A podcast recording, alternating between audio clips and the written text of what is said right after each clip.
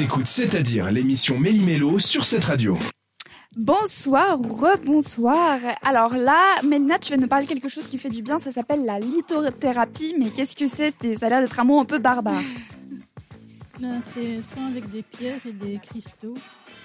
D'accord Donc, c'est une méthode de guérison pour, euh, pour les, les différents problèmes. euh, aussi pour des maladies, ça peut guérir des maladies. D'accord. Ça s'effectue depuis 1970. Ok. Donc, euh, c'est une science du domaine minéral, un mélange de traditions anciennes et de principes actifs. Ok, Et donc en voilà. gros, c'est la composante des pierres qui va Mhm. euh, aider les personnes dans différents domaines, c'est ça? Oui, voilà. D'accord. et donc, puis, euh, Est-ce qu'il y a des, des pierres spécifiques ou Oui, il y a des pierres spécifiques. Là, j'ai noté quelques exemples comme le quartz rose, le calcite bleu, l'améthyste, l'amazonite, l'ambre, ou sinon il y a aussi la, la pierre de jade. Ah, bah, je suis contente que tu en parles, j'allais te lancer sur le sujet justement.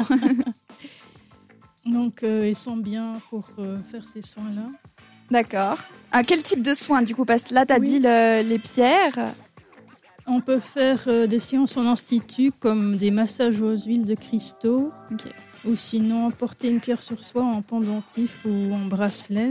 Ça, c'est la lithothérapie passive. D'accord. Donc, euh, c'est les- sur les sept zones du corps euh, pour faire un bon échange d'énergie.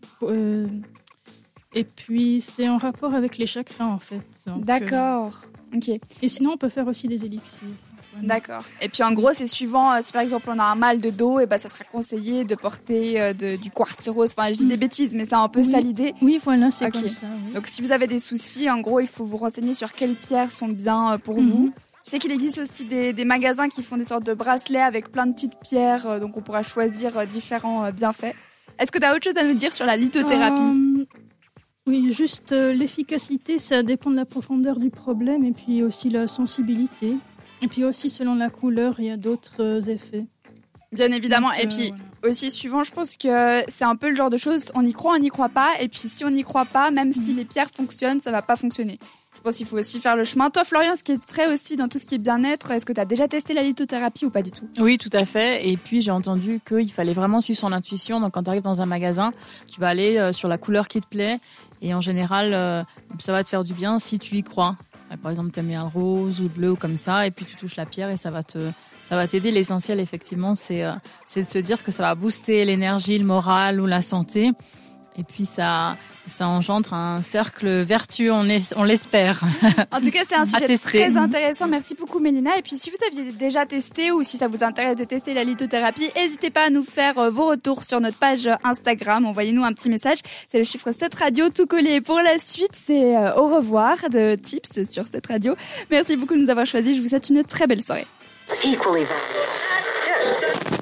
Pendant une heure, l'équipe de C'est à dire fait trembler les ondes de cette radio.